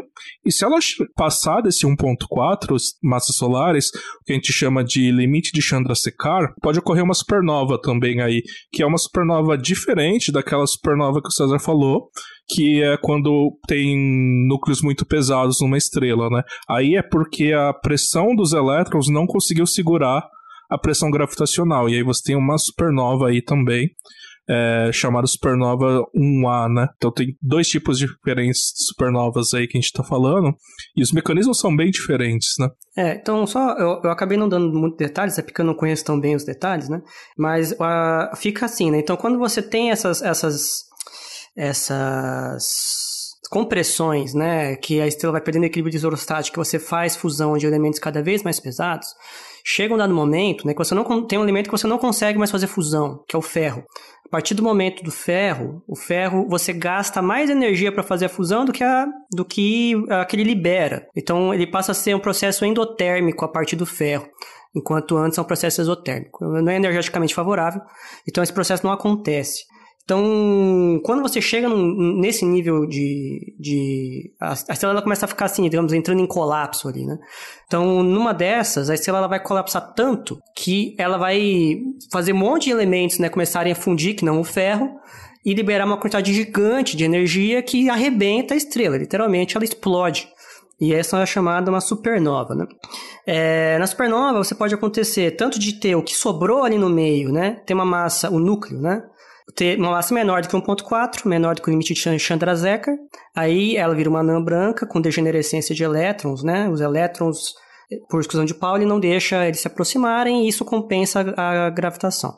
Acima disso, ela entra numa outra classe que você ainda pode ter é, redegenerescência dos nêutrons, que não permite que os nêutrons né, colapsem uns nos outros por, pelo mesmo princípio, mas você precisa de muito mais força para você conseguir fazer esse colapso e, e, ele consegue aumentar muito mais, e é essa chamada uma estrela de nêutrons. E existe um outro limite para isso, chamado limite Thoma-Oppenheimer-Volkoff, o limite TOV, em que a, acima da estrela de, da anã branca, né? Acima de, acho que 1.4, mais ou menos 3, eu acho que o limite TLV é coisa de 3 massas solares, eu acho que não, não é muito certo o valor definitivo do TLV, mas assim, nessa faixa, se o caroço que sobrou está nessa faixa, vira uma estrela de nêutrons.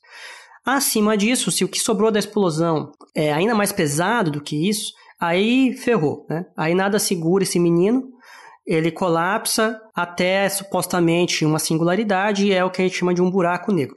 Então, os, os, destinos possíveis de uma estrela é ou ela vira uma anã branca, ou ela vira uma estrela de nêutrons, ou ela vira um buraco negro, dependendo da sua massa. No caso do nosso querido amado Sol, ele deve virar uma anã branca, mas não por explosão de supernova, e sim porque na hora que ele fizer a fusão do hélio, ele vai crescer tanto que as camadas externas ficam fracamente ligadas ao núcleo da estrela, se afastam, vira uma nebulosa planetária, e a, o Sol vira uma anã branca, que é quente para burro, mas ao mesmo tempo para Terra fria para burro, porque ela não emite muita luz. E a Terra ela recebe luz da, da, da, da estrela. Então a Terra, se sobreviver a essa expansão, não for engolida pelo Sol nem nada, ela vai ser iluminada por uma anã branca que vai deixar todo mundo congelado aqui, que ela emite pouca luz comparado ao nosso querido Yamato Sol. Bom, a gente já vai estar tá fudido na, na fase de gigante vermelha, né? Mas. Sim. É, eu, isso, eu... Dizer, isso já, já vai ser um grande problema. É, era isso que me preocupava lá nos meus tempos de menino. Você quer fazer algum comentário, Cássio? Você tá um pouco aí. Não, só tá tudo, tudo certinho, linhas gerais, é exatamente isso que acontece. A gente tem esse divisor de águas de 10 vezes a massa do Sol, ou divisor de massas, né? Tudo que acontece até 10 vezes massa do Sol está, tá muito bem explicado pela teoria, tanto de formação quanto de final de vida. E o que está acima de 10 vezes ainda tem várias lacunas ou várias incertezas que precisam ser tratadas justamente que são efeitos extremos, né? Então você estava falando aí tá, agora mesmo do limite TOV, lá o Thoman, Oppenheimer, Volkoff, são cálculos complicados demais, envolvem é, é, quântica relativística, né? Então varia bastante, eu estava lendo a respeito disso outro dia, então varia bastante esse limite, coisas desse tipo, mas basicamente é isso, nós temos dois, dois cenários dependentes da massa, abaixo de 10 massas solares, fatalmente a estrela acaba com uma. O núcleo se contrai né, da estrela e vira uma anã branca, as partes externas ficam iluminadas e ionizadas pela anã branca, formam uma nebulosa planetária. E acima de 10, bom, aí depende de quanto sobra no núcleo para que é, eventualmente chegue num buraco negro, né? Ou pode ser uma estrela de nêutrons ou um buraco negro. E só complementando, é, você falou muito bem, até o ferro a reação é exotérmica, né? Produz mais energia do que consome. Partiu do ferro, isso não acontece. Então, as estrelas, o núcleo das estrelas, bom, o núcleo das estrelas é, até 10 vezes a massa do Sol vai produzir ali malemar, carbono, nitrogênio, né? Mas basicamente vai ser hidrogênio. As estrelas com 10 vezes a massa do Sol são as responsáveis por produzir todo o, todos os elementos da tabela periódica, porque além do hidrogênio, até a explosão de supernova produz ferro. Depois da explosão de supernova, com tão, tamanha energia liberada, continua havendo fusão, mas aí é claro que em forma absolutamente descontrolada e efêmera, rapidinho, só durante a explosão. Meio que espalhada, né? Exato. Todos os elementos da tabela periódica conseguem ser sintetizados. De tudo. Inclusive uns que a gente nem conhece, que são exatamente. são muito instáveis e milissegundos acabam decaindo mas é muita energia. Pra você ter uma ideia, a energia de uma supernova típica equivale ao, à energia emitida pela, pela Via Láctea, né? Durante uh, um breve momento de, de, de, tempo, ela brilha com, a mesma, uh, com o mesmo brilho que a Via Láctea inteira. Então, com isso, você tem aí toda a parte da, da, da tabela periódica preenchida. Então, eu gosto até de falar okay, por que, que você migrou para as estrelas massivas. Porque são as mais legais. Se não fossem elas, a gente não estava aqui. não tinha não tinha sintetizado uh, além do, do hélio, né, que não faz nada, é egoísta, não forma nenhuma substância além do próprio hélio. Então, se dependesse do carbono, nitrogênio, os famosos chomps, né? carbono, hidrogênio, oxigênio, fósforo, é, enxofre, tem que ser as estrelas massivas para poder ter vida no universo. Aí quando vai escrever aquele pedido de financiamento, fala assim, ah, eu estou estudando como que eu sintetizo materia, é, metais preciosos, ouro, platina, prata. Ninguém falou que era factível, né? aqui na Terra. Bom, se você souber outro jeito, conta pra gente, né? Tipo... Uma coisa que é legal de pegar dessa informação, e eu queria perguntar isso pro Cássio também, né? O fato de. Isso é uma informação super bacana, né? É, saiam desse episódio com isso, né? É, não dá. Todos os elementos acima do ferro foram produzidos em supernovas. É, e, então, em essência, praticamente qualquer elemento na prática acima do hidrogênio e hélio, a grande maioria foi produzido em supernovas. Então, supernova é a morte de uma estrela nós temos elementos acima do ferro e todos os outros elementos aqui da tabela periódica na Terra. Então nós já sabemos que nosso Sol não pode ser uma estrela de primeira geração, entre as primeiras estrelas que surgiram no universo, porque a Terra surgiu junto com o Sol da mesma nuvem de gás e essa nuvem de gás tem todos esses elementos que nós temos aqui na Terra, né? Então, o, o fato de esses elementos existirem mostra que o Sol não é a primeira, está tá entre as primeiras estrelas. Mesmo que a gente não, não soubesse sobre o Big Bang, que o universo começou a 13 bilhões, o Sol só tem 10 bilhões, não sei o quê, é, a gente já sabe que o Sol não é de primeira geração. E aparentemente não é nem de segunda, ele é de terceira, ele é neto das primeiras, das primeiras estrelas. Aí eu queria que o, Caso comentasse um pouco assim, é verdade que ela é de terceira? E se sim, como é que a gente sabe que ela não é de segunda, por exemplo?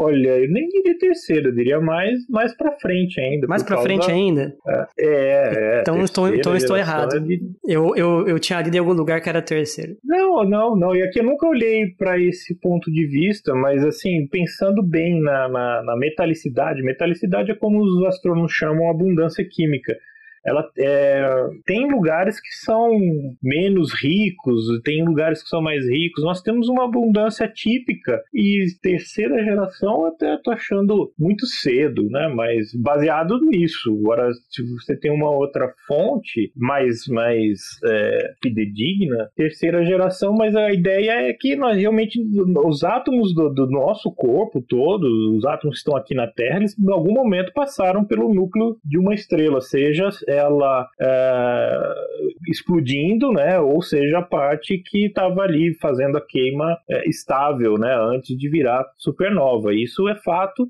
e passou várias e várias vezes para até isso ter é, acontecido. Uh, o que eu posso. Eu estou tentando puxar aqui algum lugar que tenha essa história das, das gerações, mas. Hum, é, então, eu acho que eu vi sim alguma vez, então eu posso estar errado, que eu estou procurando a mesma coisa. É, não falam que é a geração ter segunda ou terceira ou quarta ou quinta, só você sabe que não é da primeira. Ah, não, isso realmente. Nem provavelmente da segunda, né? Mas terceira, tem. Bom, enfim, né? a gente está aqui já há bastante tempo, isso tudo foi reciclado.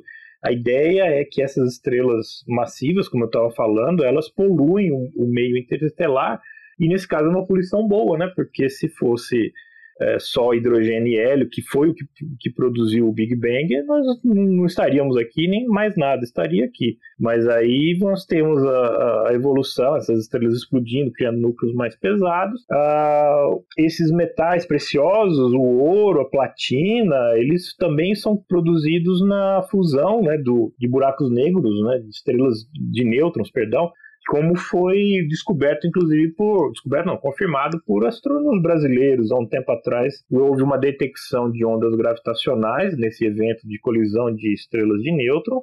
Uh, e, e, gerou um pulso eletromagnético, né? gerou um flash de luz, melhor dizendo. E vários astrônomos do mundo inteiro procuraram tirar informações, observar esse flash de luz, e alguns astrônomos brasileiros conseguiram tirar o espectro dessa, desse, desse pulso, desse flash, e chegaram ali a ver que houve a produção de um planeta Terra inteirinho de ouro né, durante Caramba! essa fusão que foi uh, assim, um, evento super, hiper energético, né? E conseguiu ter a, essa conversão de matéria a ponto de chegar a, a, essa produção. Em termos de massa, seria alguma equivalente a um planeta Terra de, de ouro e platina, outros é, elementos aí que são encontrados na, na, na, na, superfície da Terra. Agora que os bilionários vão tentar ir para o espaço mesmo. ah, então, se quer ir, pode ficar com buraco negro, deixa, não vai fazer falta. Só não volta.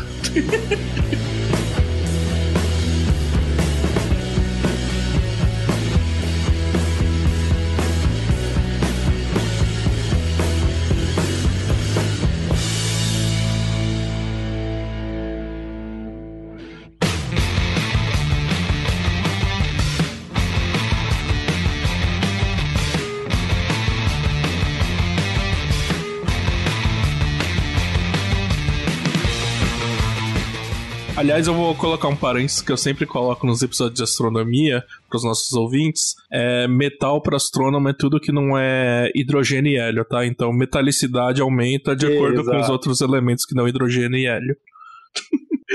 Isso, a tabela periódica do astrônomo tem hidrogênio, hélio, o resto tudo é metal. E o resto? E o resto.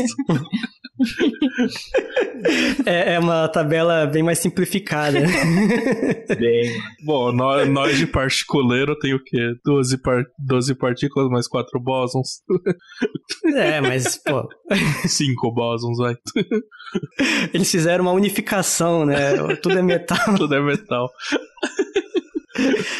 Eu acho que a gente pode finalizar falando uma coisa que o- Cássio tinha mencionado em algum momento do episódio, que é, é bem bacana, que é falar das estrelas variáveis e como elas podem, como, como elas acontecem, né? Porque que elas ficam é, pulsando, né? E como elas são usadas como velas padrão na, na medição de distâncias aqui no universo. Você gostaria de comentar alguma coisa a esse respeito, Cássio? Bom, então, nós temos várias classes de estrelas variáveis, né? Uma delas é essa que eu mencionei bem anteriormente, lá das RR Lyrae. Elas ganham o nome da primeira que foi descoberta. Então, essa era uma estrela variável da constelação da Lira. Ah, inclusive, segue a sequência alfabética também. Então, RR já tinha várias descobertas antes dela. E o que- o que acabou eh, sendo descoberto é que eram estrelas ainda em formação que não tinham, elas, pulsa, elas pulsam porque não atingiram o equilíbrio hidrostático ainda.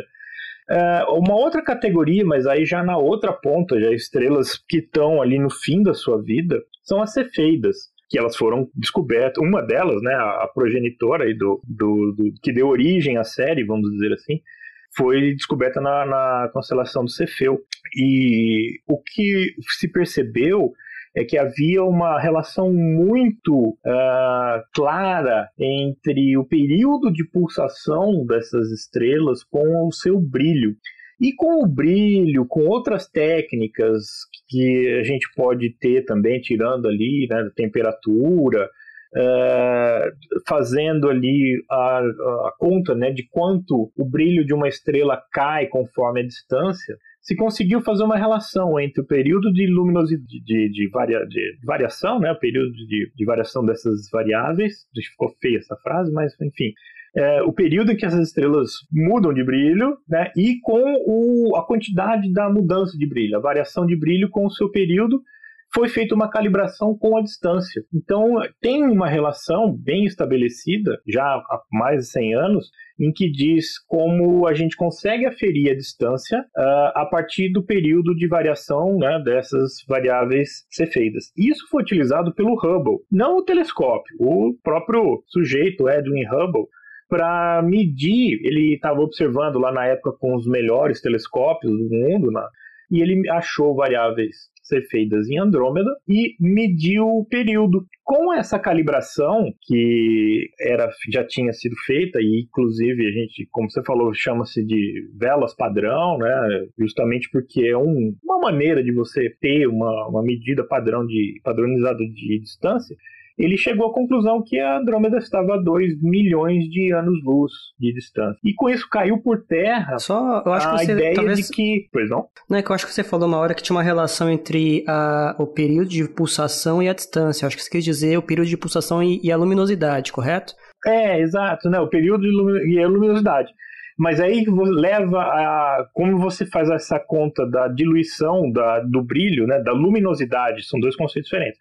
A, a, diluição do, da luminosidade com a, a, distância, né? Porque cai com a, uma superfície esférica, cai com 1 sobre r ao quadrado, você consegue calibrar então essa luminosidade com a distância. Né? Então aí eu fiz a ponte, né?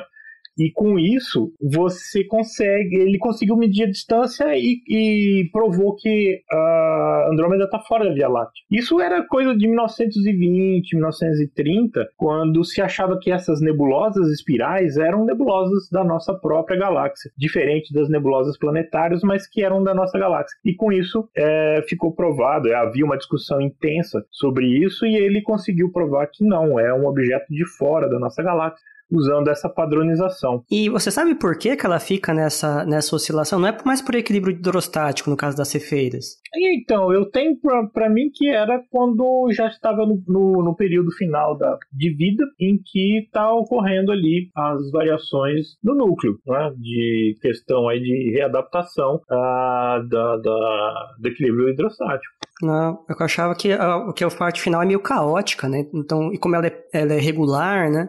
Eu ficava nessa dúvida de se era por isso. No caso das primeiras, as LL e Lira, então é porque ela está tendendo o equilíbrio hidrostático, ela vai chegar em algum momento nele. Ainda está procurando, é, ainda está procurando. Agora, as Cefeidas é, para mim já estava saindo, mas eu posso estar enganado porque essa é uma parte que eu não, não domino. Não, muito. eu também eu, tenho, eu, sempre tive dúvida disso. O que faz é essa, essa, esse brilho periódico, né? Aquela muda de tamanho, literalmente, né?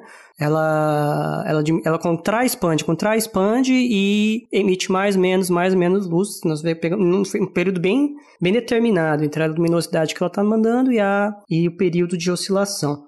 E é legal que, assim, é, essas velas padrão depende da distância que você quer medir, né? Então, você tem as estrelas variáveis cefeidas, com acho que alguns milhões de anos-luz, né, para algumas galáxias aí relativamente vizinhas, a gente consegue usar elas. Para coisas muito distantes, né, você já não consegue pegar mais estrelas variáveis dentro de uma galáxia lá, bilhões de anos-luz daqui. Então você precisa de uma outra vela padrão. É, e aí outras velas padrões que se usam bastante são supernovas. Né? A supernova que o Sato falou, a supernova é um A, né, Sato? Isso. É, particularmente a gente entende bem a, a 1A, né, porque tem esse mecanismo muito claro da, da formação da supernova, né, que é uma anã branca que está acretando matéria, e quando ela passa exatamente o limite de Chandrasekhar, ela vai explodir. Então ela tem um brilho muito característico que ajuda a gente a medir distâncias bem grandes. Porque ela está é, ela tá explodindo sempre no mesmo momento, né? É, digamos assim, de massa. Né? E, então você espera que a explosão seja sempre do mesmo espectro, uma coisa muito similar. Há outras, outras supernovas que não sigam isso, ela vai ter maneiras de explodir diferentes, com taxas diferentes de energia emitida, então você não consegue usar como um padrão. Agora a supernova 1A você consegue. Como ela emite energia para burro, aí você consegue ver muito mais longe. Então elas são usadas nesse para essas medidas de distância e acima disso, né? Você também consegue pegar distâncias usando aí você já vai para escalas cosmológicas, né? Ah, sim. Usando a, é. a expansão do universo. Enquanto e, você pode usar estrelas cefeidas para descobrir que o universo está expandindo, você consegue usar supernovas para descobrir que essa expansão é acelerada. Então assim, Exatamente. é um negócio a mais, né? e aí você também tem uma relação então, entre, entre a distância e a taxa de expansão do universo, e, e aí você também pode usar a chamada lei de Hubble, né? Mas no caso das estrelas, ela tem essas, esses dois papéis importantes para medições de distância, que não é, não é fácil, né? Determinar a distância, porque você está vendo um objeto, uma estrela. Pode ser que ela seja uma estrela, ah, vai, um brilho pequeno, né? Pode ser que a estrela esteja relativamente perto, mas a estrela é pequena, como pode ser que uma estrela extremamente luminosa, mas ela está muito longe. É. Como saber qual das duas? Se né? for um é negocinho difícil. muito pertinho aqui, a gente pode usar uns métodos mais tipo paralaxe, alguma coisa assim. Agora, você vai estudar estrelas, uns objetos mais distantes, não tem jeito, né? A gente parte para essas velas padrões mesmo. E aí é uma, uma grande saga para saber essa pergunta da humanidade, né? Qual, né? Qual a dimensão real do universo, né? E, e saímos em 100 anos, né? A gente achava que o universo era a Via Láctea, basicamente. Né? E aí, e... César, responde pra gente, o universo tem borda? Tem, que nem a borda plana, né? Da Terra plana. É, a gente vai lá, tem até uns cruzeiros pra borda da Terra plana e daqui a pouco a gente vai ter uns cruzeiros pra borda do universo plano. Isso me lembrou muito aquela saga O universo é plano, do... viu, gente? Isso é verdade. O universo é, é plano, essa parte não, você não tá errado. É, isso me lembrou muito aquela saga do Guia do Mochileiro das Galáxias, que um dos livros é o restaurante no fim do universo, né? E você vai pensando, nossa, mas onde é o fim do universo, né? E aí, spoiler para quem nunca leu, né? Mas para quem tá lendo, você chega que o, o final do universo é no tempo, não é no espaço. Então você vê o final do universo no, no restaurante no final do universo. E você acabou de me entregar o spoiler, porque eu, eu ainda não li. Você não leu o segundo livro? eu, eu, eu, eu, nunca tive tempo de ler direito, eu tava lendo o primeiro. Poxa, leia Mas tá que bom, vale obrigado, pena. obrigado, Sato. É, você quer falar um pouco, talvez para finalizar, Cássio? Você falou que o ambiente no qual a, a estrela nasce é, é, é relevante, né? Você falou não é só a árvore e a floresta.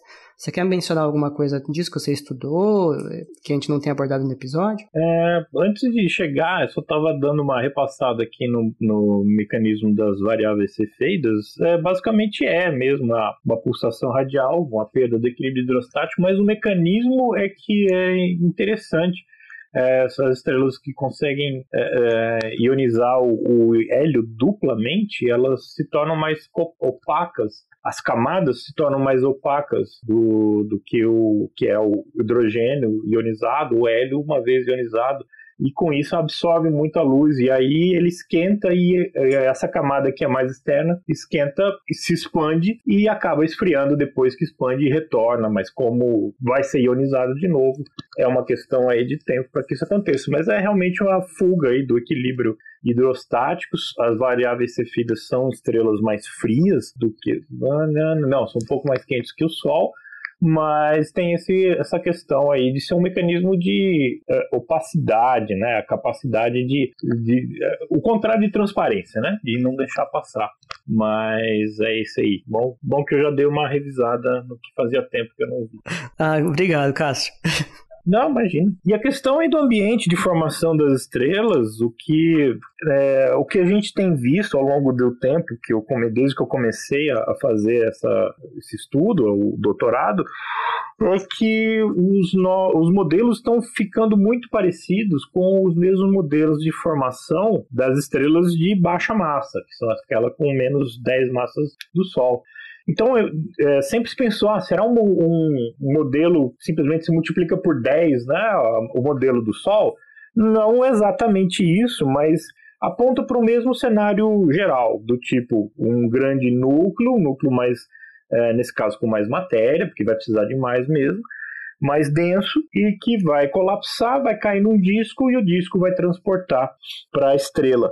Agora, esse ambiente é tão denso, tem tanta matéria, que muitas vezes nesse mesmo disco, ou como subproduto desse disco, acaba formando estrelas menores. Então, o que se chegou a uma conclusão já há muito tempo, que para essas estrelas massivas, é, dificilmente você vai achar uma estrela sozinha. Sim, quando eu digo junto, mas é junto mesmo. É uma orbitando a outra, a ponto de que eventualmente uma delas caia né, e, e aconteça aí uma fusão de estrelas. Então, dentro desse ambiente mais próximo, né, que foi a matéria aí do, do meu doutorado, do meu estudo, Hoje, na época eu não sabia, era só especulação. Hoje a gente já tem ideia que nesse disco acaba formando é, não só a própria estrela lá, com 50 vezes a massa do Sol, mas como outras, como 10, 15 ou até 5 né, massas do, do, do Sol junto. E uma vez que essas estrelas ascendem, isso é o fato, a única parte triste dessa história é que quando essas estrelas massivas ascendem, como elas têm muito, são muito quentes e emitem muita radiação, principalmente ultravioleta, além de ondas de, de choque através do vento, que é onda mecânica mesmo, ela destrói a formação, ela impede a formação de estrelas com menos massa. Elas se formam mais rápido, saem primeiro, e ao mesmo tempo que essas ondas de, de compressão, essa onda mecânica do, do vento solar pode ajudar a colapsar outras nuvens e formar outras estrelas, as estrelas mais próximas, na verdade, recebem tudo isso e acaba perdendo o material em volta. Isso é evaporado e a estrela massiva, na verdade, acaba impedindo o nascimento de outras estrelas menos massivas. Isso já foi observado, inclusive, pelo Hubble, no agora sim o telescópio, na nebulosa de Orion, que tem aqueles famosos pro, é, propilídeos, propilídeos, se não me engano, que parecem uns, uns girinos assim, né, meio escuros contra a luz clara. Isso também ficou icônico nessas imagens. E exatamente a estrela brilhante ali do, do, do presépio, né, que fica dentro do presépio, não, do trapézio que fica dentro do, da nebulosa de Orion, é, evaporando os discos de acreção do, das estrelas do tipo do Sol. Então, impedindo a formação de é, novos sistemas solares lá em Órion. É, lembra uma analogia, né? Nada a ver uma coisa com a outra, né? Mas aquelas árvores, quando elas nascem e elas são muito frondosas, elas pegam muita luz e não deixam sombra, né? árvores, é, deixa muita sombra e não deixa árvores nascerem ali embaixo, né? É, a própria fato dela ter ficado muito grande impede o nascimento de demais. Parece que esse mecanismo é uma analogia, né? Mas parecido, né? As primeiras estrelas impedem o nascimento das, das, das seguintes que sejam pequenas. Isso, isso, isso e pelo menos as mais próximas dançam, né? Mas como a, a onda mecânica ainda pode se propagar, né? Essa promovida pelo vento estelar, que é muito intenso, uh, as mais distantes ainda pode ser que ajude, mas as que estão mais próximas do próprio aglomerado realmente é, deixa faz esse efeito de impedir a formação. É, é, esses sistemas binários de estrelas, ternários, eles costumam nascer nesses ambientes? É, são ambientes mais densos, né? Que você tem informação que fragmenta a, esse. O núcleo que vai se formar uma estrela acaba sendo fragmentado e colapsa, né?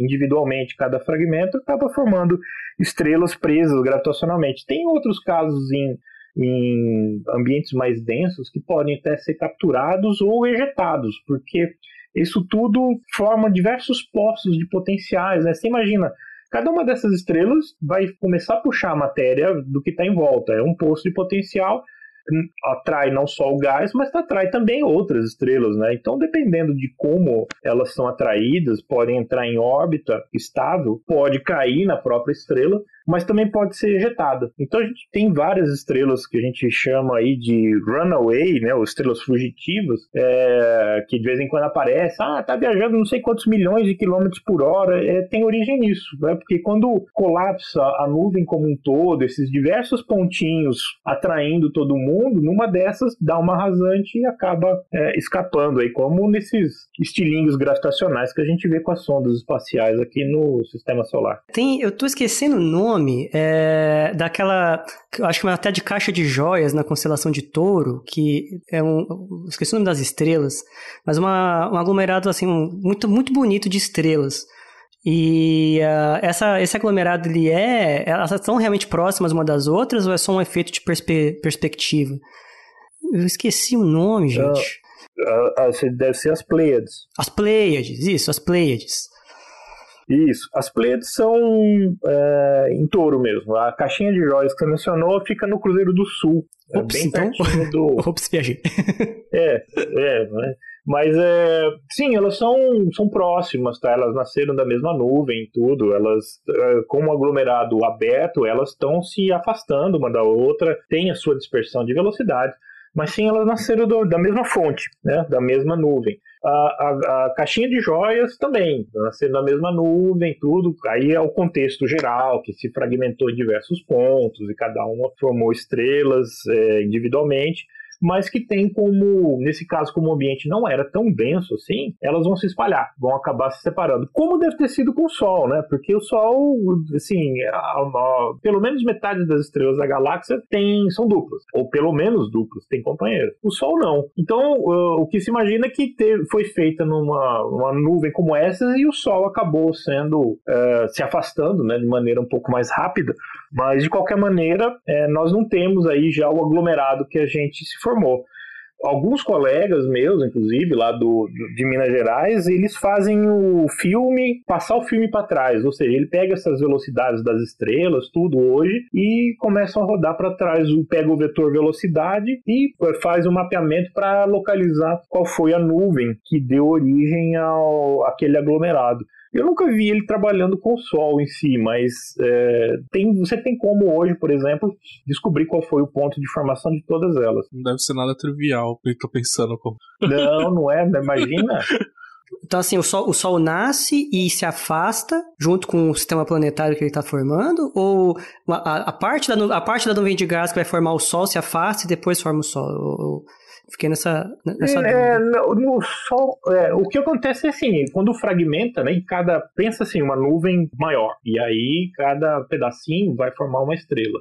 É, existe, se não for muito denso como esses é, é, ambientes de estrelas massivas, é, o que vai acontecer é que isso tudo vai se dispersar. E vai se dispersando, o Sol, a protoestrela, vai carregando o seu disco junto, conforme vai, vai se afastando lentamente. E vai haver a formação, não só finalizar a formação do Sol, como também vai fazer a formação do sistema planetário, se houver condições. Né? A gente está vendo aí que praticamente toda estrela da galáxia tem um, um planeta. E então vai trazendo o, esse material junto e vai finalizando a formação do sistema solar enquanto está se afastando. Sim, é mais ou menos isso que acontece. Na questão do Sol, realmente, eu realmente não me lembro de ter visto algum estudo definitivo sobre isso ou nem próximo de definitivo, tentando mostrar qual seria uh, o aglomerado do qual o Sol fez parte. A posição no braço da galáxia até já conseguiram descobrir, mas uh, outras estrelas que fizessem parte, eu realmente não me lembro de ter visto. De assim falar, por exemplo, Alpha Centauri nasceu né, na mesma aglomerado que o Sol, não dá para falar hoje. É, não, Alpha Centauri acho que não faz parte, o que, sim, mas sim outras candidatas como mais fracas que estão aí um pouco mais distantes mas se não me engano, Alpha Centauro não seria um desses casos.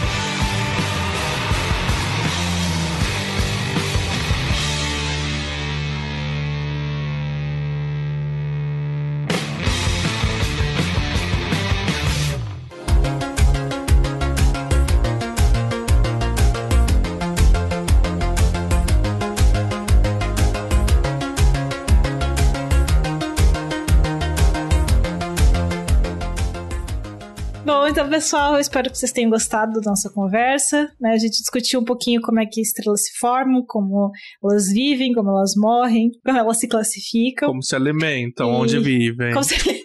onde vivem. Então, eu gostaria de agradecer muito a presença do Cássio. É, o papo foi muito legal, eu aprendi muito no episódio de hoje. E sigam a gente nas redes sociais, né? Instagram, Twitter, Facebook. E pode falar eh, com a gente pelo e-mail. Sim, se tiverem dúvidas, perguntas, mensagens elogiando a gente ou criticando, por favor, é, interajam com a gente. A gente gosta muito de interagir com vocês. E procurem os materiais que o Cássio escreve, que também são muito, muito bacanas, tá? É, quero agradecer também o Cássio. Muito obrigado. Nosso episódio ficou muito legal. E é isso, gente. Obrigado por ouvirem a tchau, gente. Tchau. Até a próxima. E, e, dizer que vocês todos foram brilhantes nesse episódio. Meu Deus. E eu queria agradecer o convite rapidinho e a oportunidade de estar aqui com vocês. Espero ter contribuído, contribuído positivamente, porque tem algumas contribuições negativas por aí, mas. Não, que é, isso, foi maravilhoso. Não, esse foi super positivo. 100% positivo. Tá, e obrigado, obrigado pela oportunidade também de aparecer aqui. Sempre que tiverem alguma coisa nesse sentido, pode contar comigo. Opa, Chamaremos obrigado, mais vezes, Cássio. então. Muito obrigado. Muito obrigada pela presença. E até o próximo tá. Physicast. Bom, tchau, tchau. Tchau, tchau. Tchau, tchau.